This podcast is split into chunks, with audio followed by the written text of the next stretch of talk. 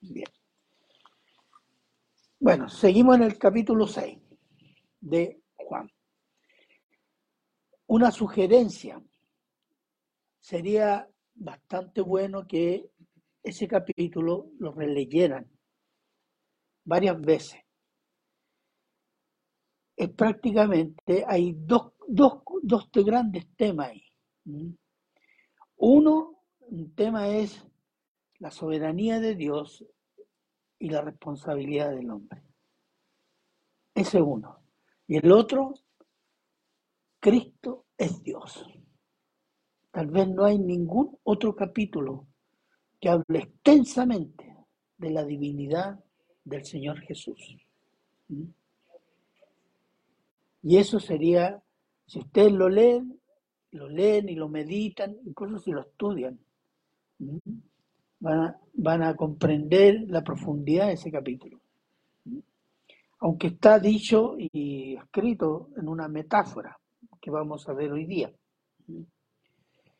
Eh, hay algo que sucede hoy día. Hay un creciente rechazo a Cristo, a la Biblia y al Dios de la Biblia. Eso lo hemos archicomprobado. Pero a la vez hay una creciente hambre espiritual. Fíjese, ¿y en qué se nota esto? En que la gente se alimenta de ídolos sean ídolos con figuras de animales, plantas, montañas, hombres, cuentos místicos, sentimientos religiosos, cualquier cosa que parece que es divino o que lo acerca a alguna divinidad o algo místico. Estos ídolos se endiosan o se les atribuye un poder divino y muchos hombres y mujeres gastan su vida en ídolos inútiles, pero que satisface el ego humano haciendo creer al idólatra que sus obras personales son poderosas gracias a su ídolo.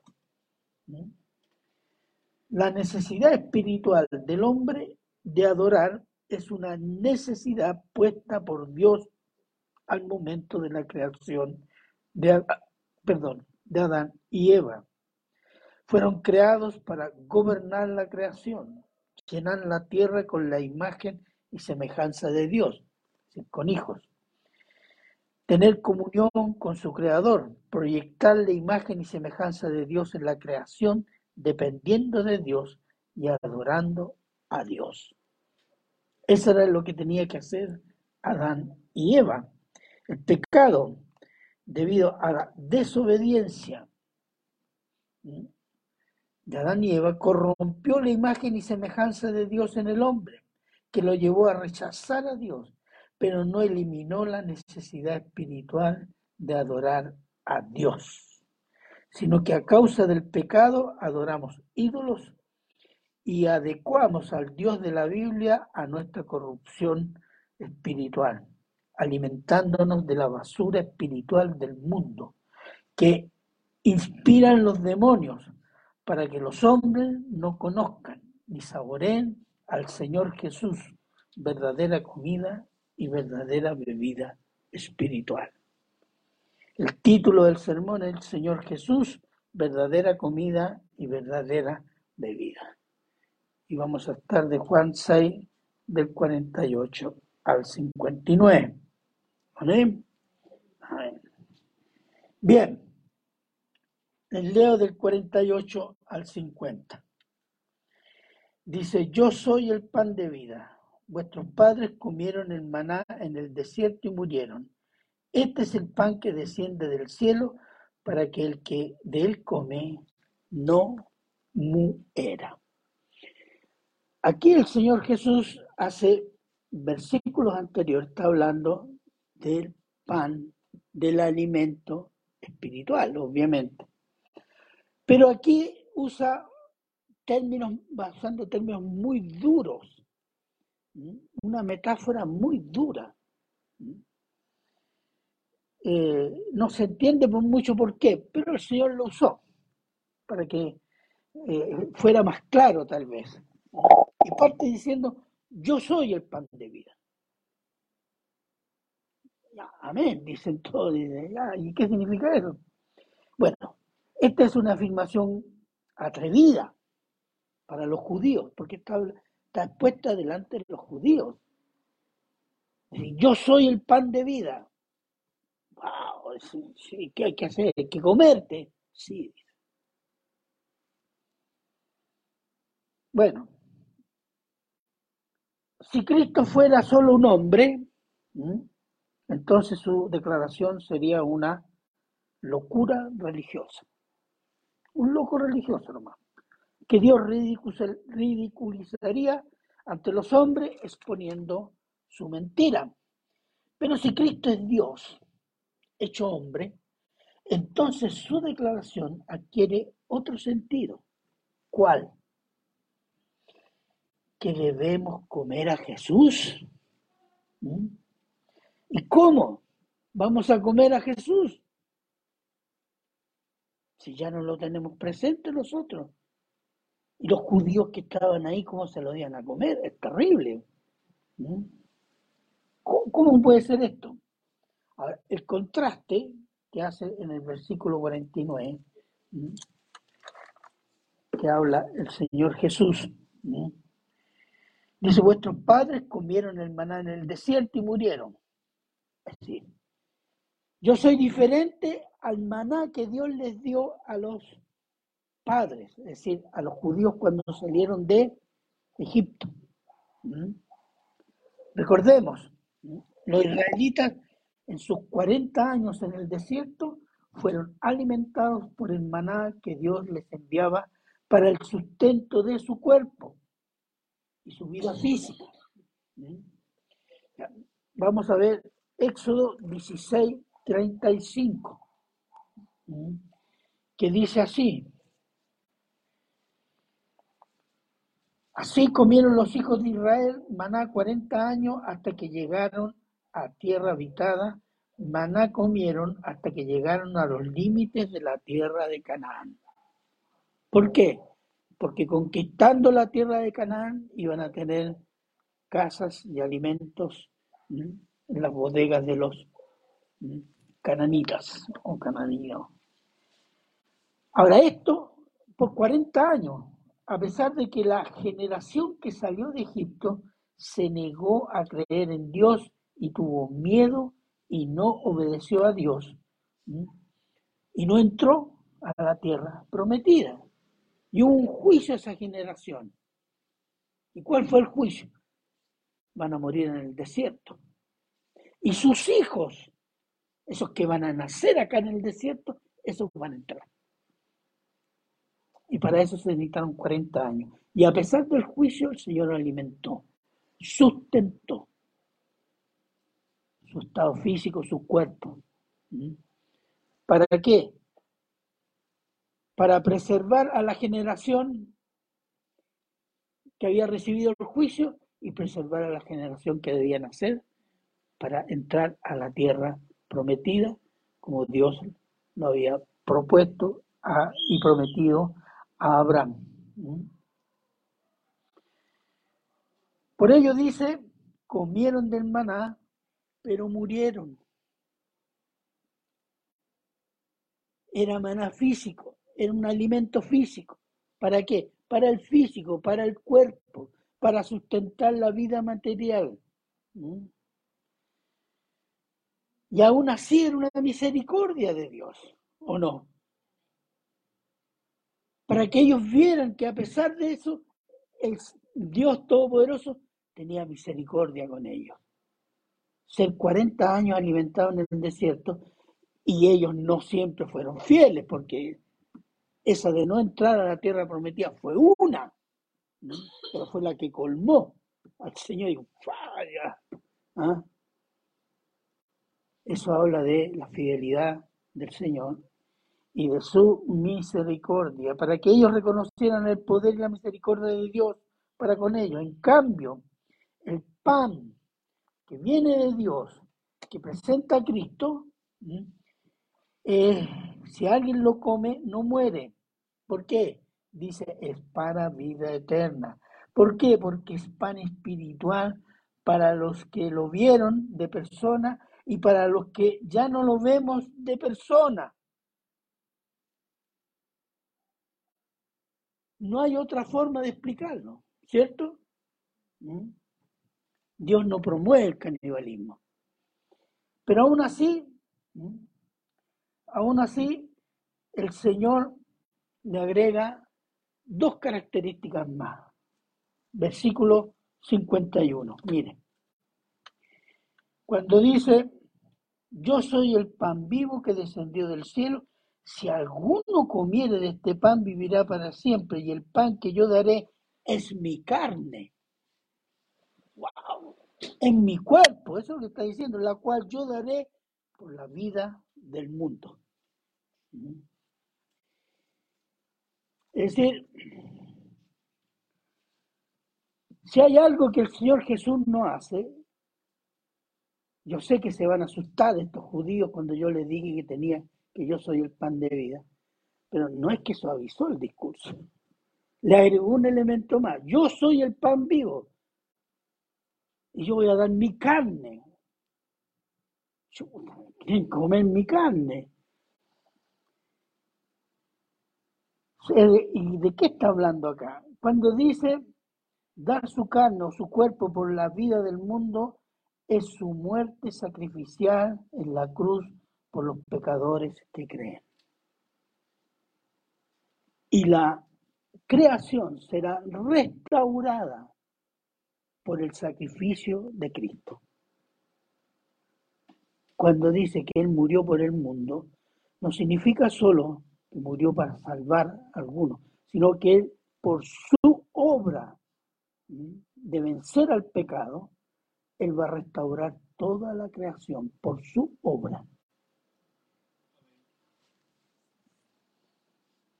Entonces dice, por mi, mi, carne daré vida al mundo, o sea, vida eterna, o restaurarla del pecado. Ahora, es decir, su cuerpo, su carne es el alimento espiritual para vida eterna, pero si su cuerpo murió, ¿cómo podemos comer su cuerpo como pan vivo? Murió, ¿no? Pero también, ¿qué sucedió? Resucitó. Ese es el tema. ¿Mm? Nosotros podemos entenderlo porque tenemos toda la, la revelación completa. Los judíos no la tenían en ese momento, pero tenían que entender una sola cosa. Y con el tiempo habrían comprendido todo, que eso era espiritual. Pero bueno, veamos Lucas 24, 36 al 39. Se lo leo yo. Lucas 24, 36 al 39. Dice, mientras ellos aún hablaban de estas cosas, Jesús se puso en medio de ellos y les dijo, pasa a vosotros. Entonces, espantados y atemorizados, pensaban que veían espíritu. Pero él les dijo, ¿por qué estáis turbados y vienen a vuestro corazón estos pensamientos? Le había leído el pensamiento. Mirad mis manos y mis pies, que yo mismo soy, palpad y ved, porque un espíritu no tiene carne ni hueso como veis que yo tengo. Fue una resurrección física. Y cuando él dice de comer mi cuerpo, está hablando de alimentarse espiritualmente de su sacrificio. ¿Mm? Está vivo y se hace presente en el creyente por medio del Espíritu Santo. Amén. Amén poco amén. Bien, versículo 52. Versículo 52. ¿Qué dice? Entonces los judíos contendían entre sí diciendo, ¿cómo puede éste darnos a comer su carne? Aquí hay una confusión y la confusión está en base a qué cosa? A la incredulidad. Sí, hermano.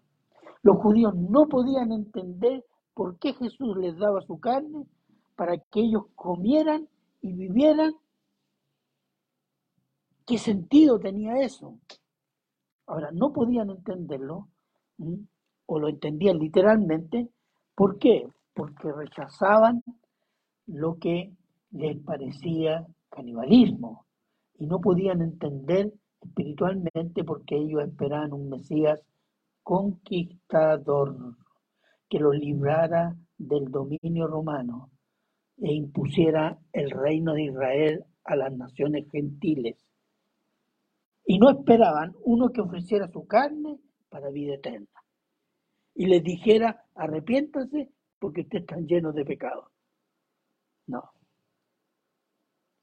Ellos habían creado un Mesías a su necesidad y propósito según su propio corazón. Así como mucha gente hoy día se está haciendo un Dios y un Cristo a su pinta. Dios no hace juicio porque es bueno, puro amor. Cristo va a salvarlos a todos porque es bueno. ¿Mm? Los judíos se habían hecho lo mismo. El Mesías viene a salvarlos a ellos y a, los, a aplastar a los gentiles y a librarlos del imperio romano. Pero no esperaban un discurso y una declaración como esta. Entonces, pero el Señor Jesús no suavizó sus palabras, tampoco las explicó tratando de amortiguar la mala impresión, ni el rechazo en los oyentes, sino que el Señor reafirmó el principio que Él es el pan divino, agregándole a su carne también su sangre. Es decir, qué antipático. Como diría, este predicador, insoportable, siempre habla de pecado, que arrepentirse, nunca dice algo bueno, qué malo. Este, e, él se va a ir al infierno porque es malo, ¿o no? Así le habrían dicho hoy día a Jesús.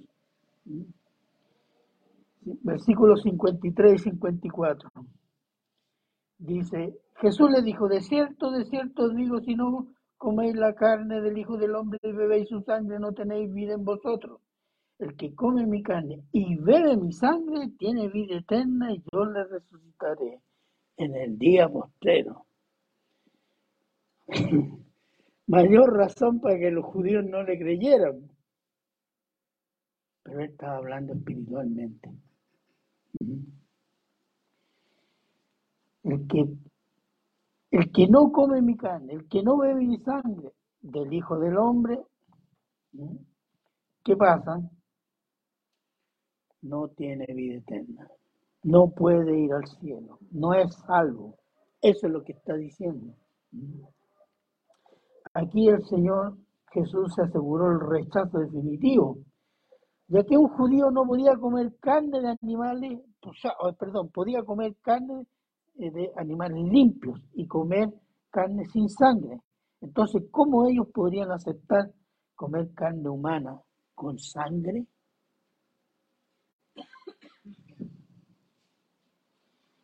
Además, asegura que el que no come su carne y bebe su sangre no tiene vida eterna en ellos. En cambio, el que come la carne de Cristo y bebe la sangre de Cristo tiene vida eterna. Y Cristo lo resucitará en el día postrero. ¿Se imaginan este discurso? ¿Mm? Ahora, hay alguien que lo está haciendo y lo lleva haciendo varios siglos. Después vamos a ver. Esto no se refiere a la Santa Cena, porque estos versículos lo usan la Iglesia Católica para justificar la Santa Cena, o lo que ellos llaman la comunión, sino que el acto de comer la carne de Cristo y beber la sangre de Cristo es creer en su sacrificio de muerte por el pecado en una cruz romana. Ese es el punto, creer. El sacrificio del Señor Jesús es su muerte física en una cruz y esa muerte física se la llama en la Biblia varias veces derramar su sangre. Cristo ha derramado su sangre. Ese derramar su sangre es una metáfora para decir murió.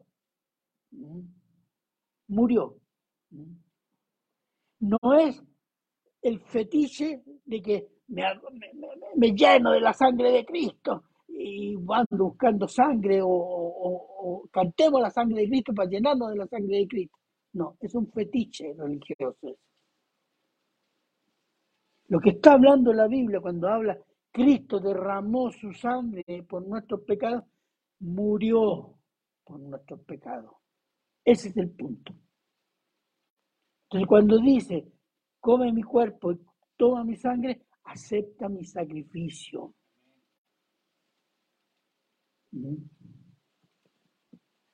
Entonces,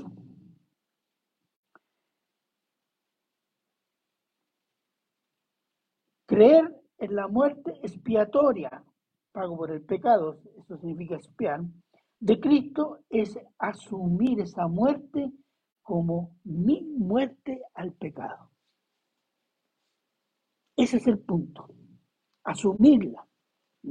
Veamos Romanos 6, versículos 3 y 4. Lo vamos a ver acá en el Romanos 6, 3 y 4. El apóstol Pablo escribiendo a la iglesia de Roma y aquí les da una explicación sobre algo que en general se llama la identificación del creyente con la obra de Cristo. Y dice, ¿no sabéis que todos los que hemos sido bautizados en Cristo, y aquí se refiere esta palabra bautizados, sumergidos en Cristo? No es el acto del bautismo en agua, no. Hemos sido sumergidos en Cristo Jesús. Hemos sido sumergidos en su muerte. Después dice, porque somos sepultados juntamente con Él para muerte por el bautismo, por haber sido sumergidos. Adelante. A fin de que como Cristo resucitó de los muertos por la gloria del Padre, así también nosotros andemos en vida nueva. ¿De qué está hablando? De identidad. Asumir esa identidad identificarse en la muerte de Cristo, asumirla, apropiármela y identificarme en ella porque en ella yo sé que allí pagué todo mi pecado. Ese es el punto de comer la carne y la sangre de Cristo. Y cuando yo la hago mía, es parte mía, es parte de mi ser espiritual, de mi ser emocional, de mi voluntad y se refleja en actos, en conducta. Por eso es alimento espiritual. ¿Mm?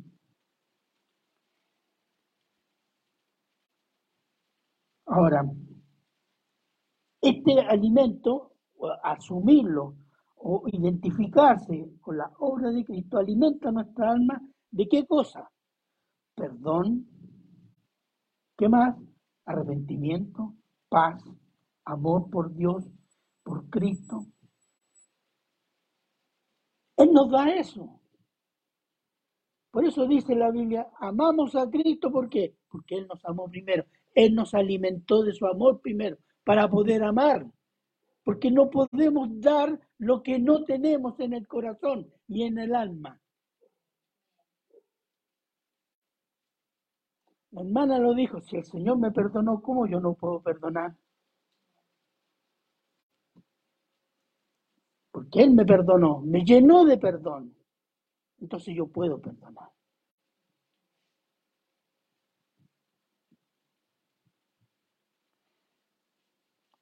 Asumir e identificarse con el sacrificio de Cristo implica un entendimiento intelectual. Pero no es suficiente, pero sí es necesario. ¿Por qué? El diablo y los demonios entienden la obra de Cristo, ¿o no? Ellos la entienden. Santiago 2.19, ¿qué dice? Para que estemos eh, provistos. Santiago 2.19. ¿Tú crees que Dios es uno? Bien haces. También los demonios creen y tiemblan más encima. Más, que uno. ¿Ah? Claro, porque ellos conocen mucho mejor a Dios que nosotros, fíjense. Y saben. Pero no son salvos. Ese creer, ¿cuál es? Es de saber. No es el creer de asumir, del cual está hablando acá el Señor Jesús. Además, entonces el creer implica reconocer esa muerte de Cristo y para reconocer la propia muerte de Cristo como propia, se debe reconocerse como pecador, sin posibilidad de autorredimirse, ver la necesidad de Cristo. Y esa es una obra que hace el Espíritu Santo en aquel que Dios lleva a Cristo. ¿Quién redarguye? Redarguye significa convencer de pecado. ¿Quién nos redarguye de pecado? Es la obra del Espíritu Santo. El hombre con su propia carne nunca, nunca llevará a decir, soy un maldito pecador, no merezco nada. ¿Qué dice? Sí, soy pecador, como los demás. ¿O no? Eso decíamos nosotros, ¿no? Soy pecador, pero mis pecados son así. Soy pecador, pero ese es más pecador. Yo soy A. Pero esa obra de, de reconocerse impotente, inmerecedor y pecador arruinado, indigente moralmente y espiritualmente, es una obra del Espíritu Santo. Y ahí vemos la dimensión de la obra de Cristo, la muerte de Cristo, la resurrección de Cristo. En ese momento y eso nos marque el alma. Ese es el alimento.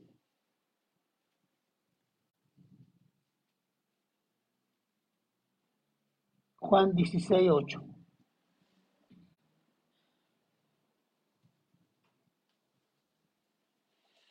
Y cuando Él venga, convencerá al mundo de pecado, de justicia y de juicio Exactamente. La obra de redarguir de pecado es obra que hace el Espíritu Santo en los hombres. ¿Mm? Entonces, creer también está implicado, además de asumir e identificarse con la muerte de Cristo, un cambio en los sentimientos y en la voluntad. En los sentimientos, comenzar a amar a Cristo crecer en amar a Cristo más que otras personas y otras cosas. Y el otro es hacer la voluntad de Cristo, servir a Cristo. Comienzan a hacer cosas de importantes a prioritarias a medida que crecemos espiritualmente. Todo esto está implicado en qué cosa? En una palabra, creer, hermano. Ese es el sentido de creer. Y creer es comer la carne y beber la sangre de Cristo. Y la otra palabra sinónimo de creer que se usa en la Biblia es fe, confianza. Por fe somos salvos, dice, ¿cierto? Por creer. Y ese creer implica qué cosa? Comer, identificarnos, asumir, la persona y la obra de Cristo.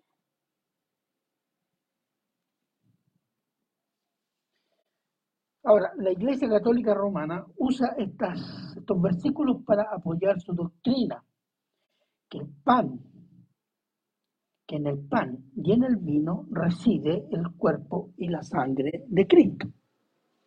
¿Mm? Que los elementos pan y vino cambian de sustancia. De ahí la palabra transubstanciación. Hay un tránsito de sustancia, de elementos, pan y vino, a el cuerpo y la sangre de Cristo. ¿Mm?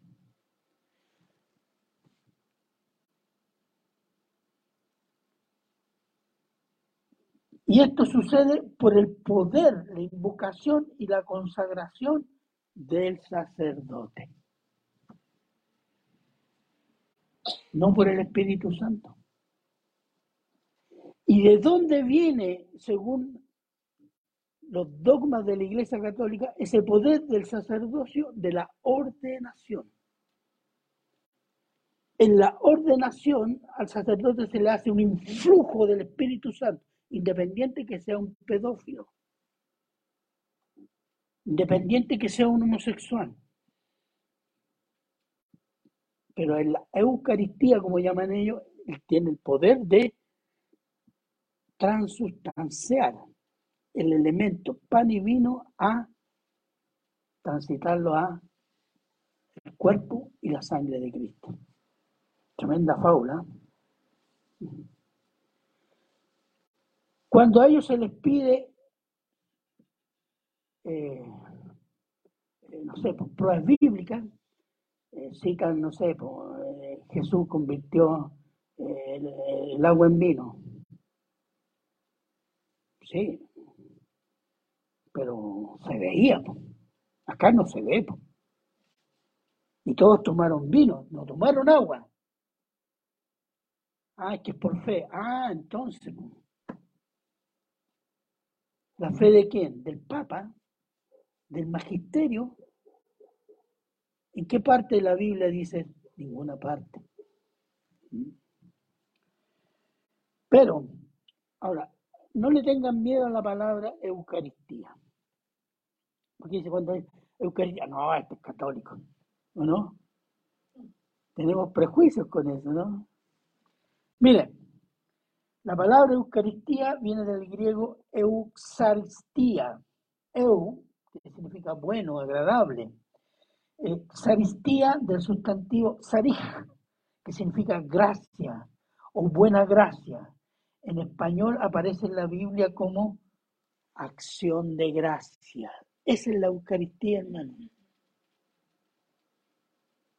Acción de gracia.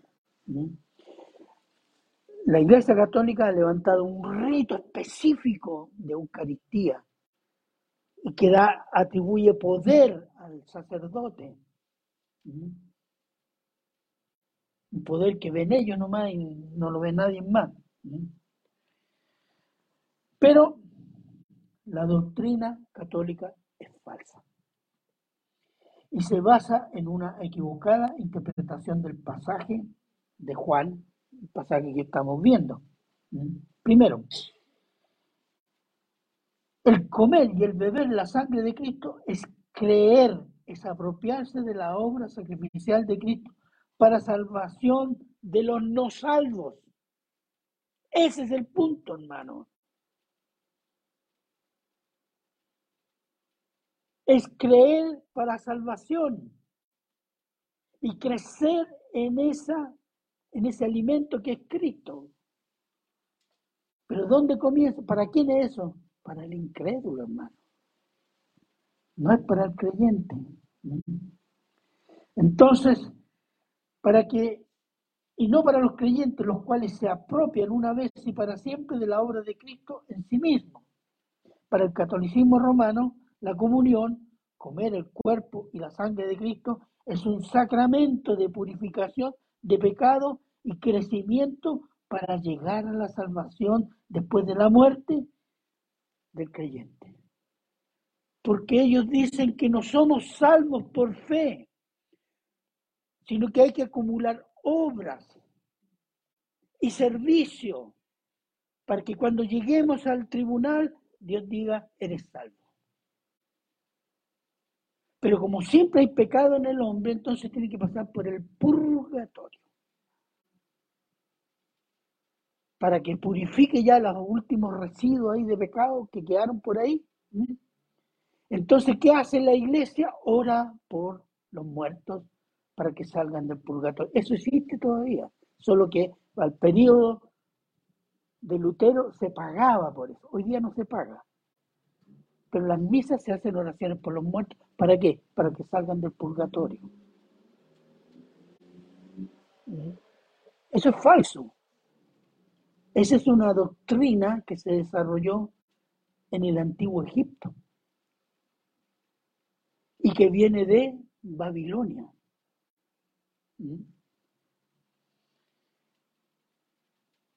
Entonces, y el segundo punto, en cambio, la Santa Cena, y que los católicos romanos llaman comunión, es una ordenanza, un mandato, una disposición del Señor Jesús al creyente, al salvo, para la iglesia, para la iglesia de Cristo. Es un memorial que recuerda y simboliza el pacto de sangre y muerte por la salvación de los pecadores. Esa es la diferencia, hermanos. Ellos tienen un concepto de salvación que no está en la Biblia. Por eso nos llaman arrogantes a nosotros, porque decimos que somos salvos.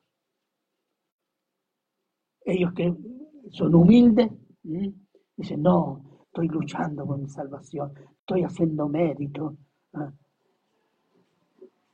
Si para salvarnos no tenemos mérito ninguno. ¿Por qué? Porque la Iglesia Católica se ha pegado a tradiciones humanas y tradiciones paganas, no a la Biblia. Veamos 1 Corintios 11, 23 al 26.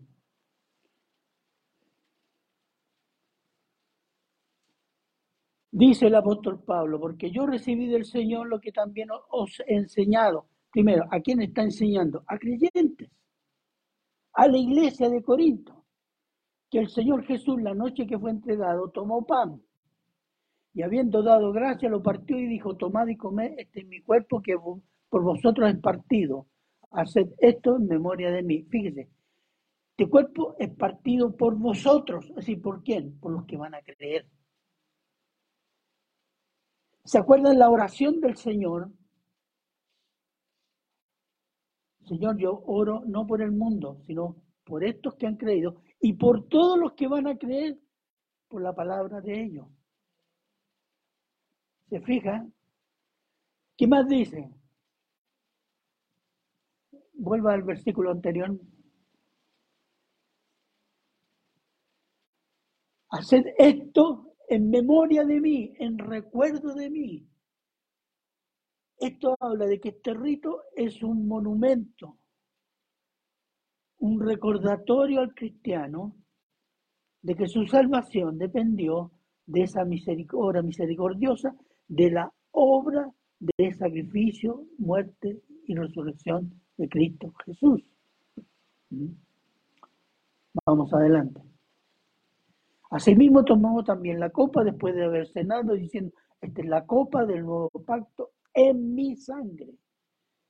En los dos aspectos está hablando de qué? Sacrificio, muerte. Haced esto todas las veces que la bebiereis, en memoria de mí. No dice en memoria del Papa, o en memoria de la Virgen María, o en memoria del Arcángel Miguel, o en memoria, no, en recuerdo, para que se acuerden, porque somos muy de muy mala memoria, ¿o no? Claro, porque yo predico el domingo y el día lunes pregunto, ¿qué se predicó ayer? Ah, empiezan a mirar cielo, a. Ah, a ver, espérense, espérense. Dice, en memoria de quién? De Cristo. Entonces, Es tan claro el sentido de los versículos, no como lo usa la Iglesia Católica, que hace uso de estos pasajes para justificar su rito. Versículos 55 y 56. Porque mi carne es verdadera comida y mi sangre es verdadera bebida. El que come mi carne y ve mi sangre, en mí permanece y yo en él. Mire, alimento verdadero para permanecer en Cristo. Cuando dice mi carne es verdadera comida, mi sangre es verdadera bebida, en otras palabras está diciendo, mi sacrificio de muerte es verdadero alimento espiritual, que salva, alimenta, que salva, que preserva del pecado, alimento que da vida eterna. Por eso es verdadero alimento. En este sentido no solo es alimento verdadero, sino que es el único alimento verdadero, hermano. No hay otro. Es Cristo. No hay otro alimento que venga de Dios para salvar, santificar y glorificar. El apóstol Pedro lo dijo de esta manera. Hechos 4, 11, 12. ¿Qué dicen? Hechos 4, 11, 12. Este Jesús es la piedra reprobada por vosotros, los judíos, los edificadores, la cual ha venido a ser cabeza del ángulo. Eso significa sobre la cual se construye todo el edificio espiritual. En ningún otro hay salvación porque no hay otro nombre, persona, bajo el cielo dado a los hombres para que podamos ser salvos. Este fue el primer papa que dijo esto. ¿Ah? Clarito. Primera de Timoteo 2, 5, 6.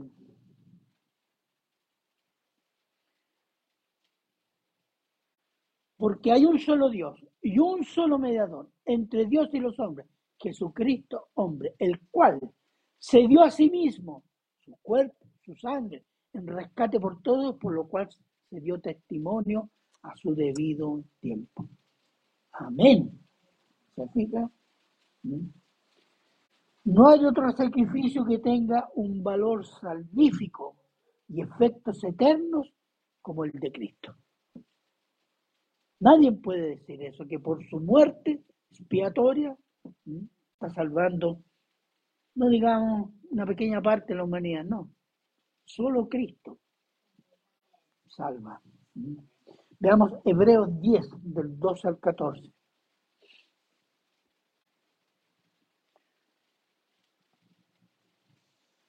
Pero Cristo, habiendo ofrecido una vez para siempre un solo sacrificio por los pecados, se ha sentado a la diestra de Dios. Murió en la cruz y fue al cielo y está sentado a la derecha del Padre. Y de ahí en adelante esperando hasta que sus enemigos sean puestos por estrado de sus pies. Porque con una sola ofrenda, que su cuerpo y su sangre, hizo perfectos para siempre a los Ese perfecto significa completo. Es lo mismo que dice en Efesios 3. En Cristo estamos, tenemos toda bendición espiritual. En Colosenses dice, en Cristo estamos completos. ¿Mm? Y vosotros estáis completos, dice, en Él, que es la cabeza de todo principado y potestad, autoridad. ¿Mm? Entonces, ese es el punto. ¿Mm? No hay otro. No hay otro, no hay nada que agregarle, hermano. Agregarle algo a esa poderosa obra de Dios es satánico. Es robar o es querer robar la gloria a Dios y a su Hijo Jesucristo. No importa que sean religiosos o aparezca muy santo, que le pongan a la Virgen María, que le pongan los ángeles, que le pongan santos, que le pongan buenas obras, que le pongan al Papa, iglesias grandes, perfectas, profetas, etc. Todo esto no hace más que ensuciar el alimento puro y poderoso que es Cristo. Y eso es lo que está diciendo. ¿Mm?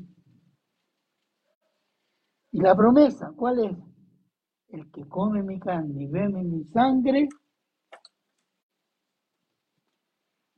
que son verdaderas, permanece en mí y yo en él.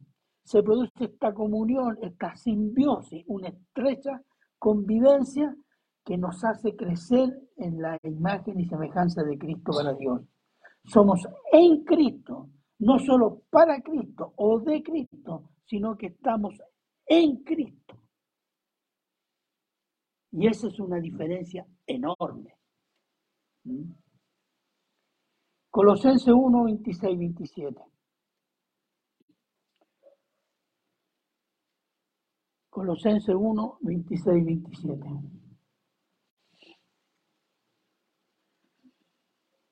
El misterio que había estado oculto desde los siglos y edades, pero que ahora ha sido manifestado a sus santos, a quienes Dios quiso dar a conocer la riqueza de la gloria de este misterio entre los gentiles, que es Cristo en vosotros, Cristo en vosotros, que dice la esperanza de gloria. Veamos otro versículo, Gálatas 2.20 al 27. A quienes Dios quiso dar a conocer la riqueza de la gloria de este misterio entre los gentiles, que es Cristo en vosotros, la esperanza de gloria. Gálatas 2.20.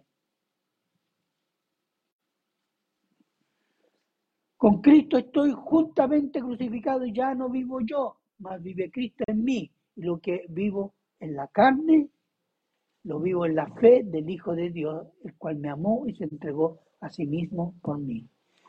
Cuando yo hago algo bueno, es Cristo en mí. Cuando yo hago algo que glorifica a Dios, es Cristo en mí. Cuando yo hago algo malo contra Dios, es mi carne. ¿O no? Amén versículo 57.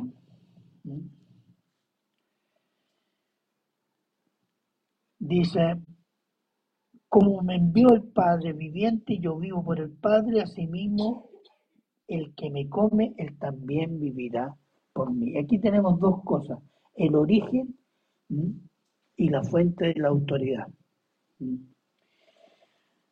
Así como el Padre que vive eternamente yo vivo para y por el Padre eterno, siendo yo también eterno, asimismo el que se alimenta de mí vivirá eternamente por mí. ¿Se entendió? Bueno, va quedó grabado, así que lo voy a ver después, que tenga un poco de tiempo. El origen de la redención y de la vida eterna es Dios, el Dios eterno. Y la fuente es Dios eterno con su Hijo eterno. Para dar vida eterna a quienes? A los pecadores condenados que se alimentan, es decir, creen a Cristo y viven para Él, por Él y en Él. Fíjense, en los versos anteriores se apela a la responsabilidad del hombre creer en Cristo, alimentarse del pan de Dios. Y en este versículo, el 57, el verso declara qué cosa? La soberanía de Dios. Yo soy el origen, yo soy la fuente. No es el hombre, es Dios. Es Dios que salva. Dios decidió, Dios envió, Dios eligió. Dios es el origen y la fuente de la redención de su creación. Versículos 58 y 59. Vamos a ir concluyendo. Dice, este es el pan que descendió del cielo, no como vuestros padres comieron el maná y murieron, el que come de este pan vivirá eternamente. Y estas cosas dijo la sinagoga enseñando en Capernaum.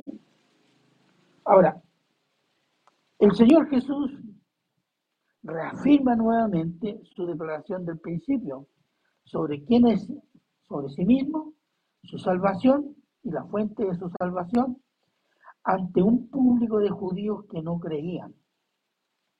Y no creyeron en gran mayoría. Y no creyeron en Cristo y terminaron crucificándolo después de un tiempo. ¿Significa esto que el Señor debería haber suavizado su discurso? Hoy día muchos dirían que sí. A lo mejor el Señor tendría que haber dicho, haber explicado mejor las cosas.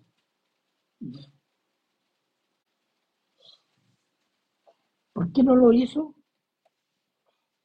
Porque tenían el deber de entenderlo. Porque Dios, ¿qué le había dado a ellos?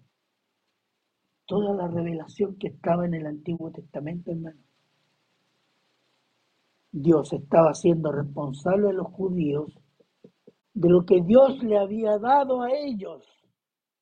Ellos tenían la ley, los profetas. Por eso les habló así. Y si no entendieron, no es porque Jesús nos haya explicado bien. Ellos no entendieron porque su corazón estaba endurecido. Su corazón habían cambiado por un Mesías según su necesidad y no lo que se había profetizado en la escritura. Por eso le hablo así. A veces, mucha gente dice, usted pastor debería predicar, no sé, más suavecito, para que la gente vaya de a poco. No. La gente sabe que tiene pecado, solo que no quiere reconocerlo. Y no le gusta que le digan que está condenado. ¿Qué es lo que hay que suavizar ahí? Mira, te va a ir a un infierno. Sí, pero no un infierno tan grande, es chiquitito así. Un infiernito. ¿Mm? O más suavecito. Te va a ir al infiernito un tipito no, un tipito chiquitito así. ¿Mm? No te preocupes. Eso sería. Eso sería hacer a Dios mentiroso, hermano. Ese es el problema. Y por eso el Señor Jesús no les habló, no les explicó más, porque ellos deberían haber entendido. Porque si les explicaba de otra manera, hacía a Dios mentiroso.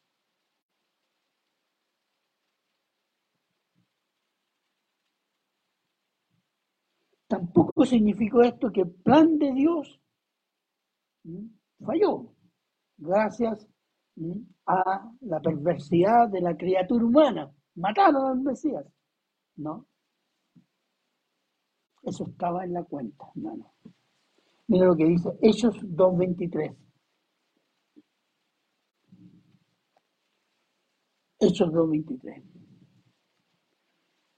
A este, entregado por el determinado consejo y anticipado, escucha, determinado consejo y anticipado conocimiento de Dios, prendisteis y matasteis por manos de inicuos crucificándole. ¿Qué estoy diciendo? ¿Mm? Siga en el 23 no. Entregado por el determinado consejo y anticipado conocimiento de Dios. Es decir, era el propósito de Dios. Prendiste y mataste por mano de inicuos los romanos. Ellos usaron la mano, el poder de los romanos, para asesinar a Jesucristo. ¿Mm? Y después dice, y ustedes lo clavaron en una esa es otra versión, ¿cierto? Ya, amén, ya hermano, déjelo ahí nomás. Entonces, si entendemos todas estas cosas, la pregunta es, ¿cómo nos alimentamos del, del momento que hemos creído y del momento que comenzamos la vida espiritual? ¿Cómo nos alimentamos? ¿Cuál es el alimento? ¿Cómo, ¿Y qué forma pescamos este Cristo y nos alimentamos? Y voy a un versículo, hay otro versículo que les leí antes, pero tomé este, primera de Juan 3.24. Veamos, primera de Juan 3.24 y con este cerramos.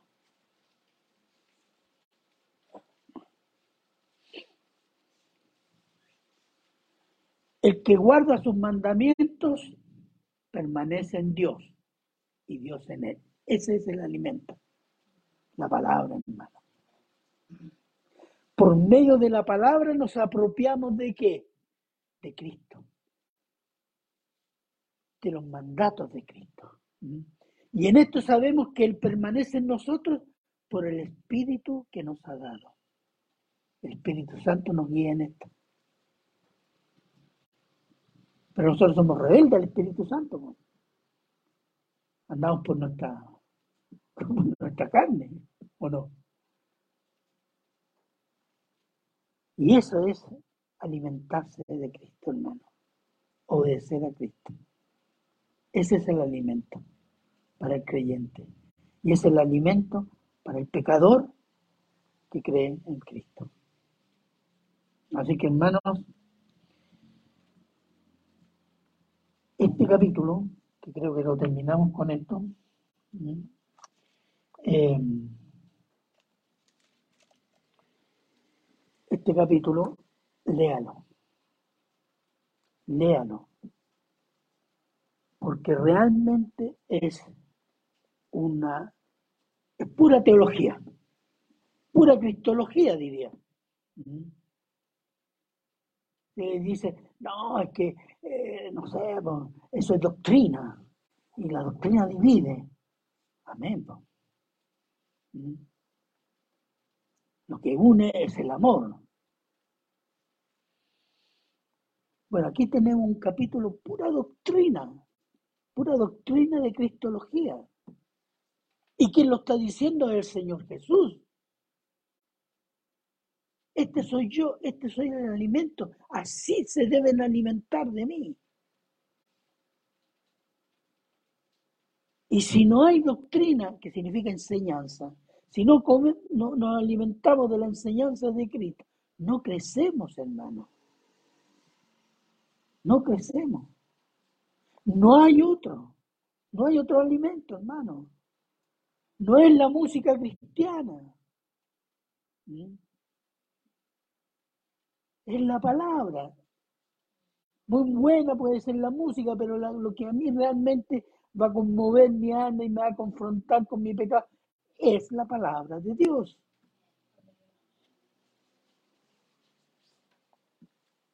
Bien, hermano, yo llego hasta aquí y cerramos orando.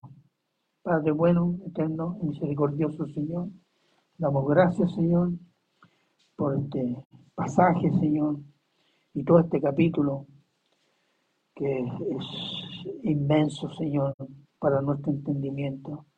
Y tal vez quedan muchas cosas por comprender, pero no nos da más, Señor. Que el Espíritu Santo abra nuestro entendimiento para lo que necesitamos, para nuestras vidas y para la gloria de su santo nombre. Gracias, Padre, y se lo agradecemos en Cristo Jesús. Amén y amén. Bien.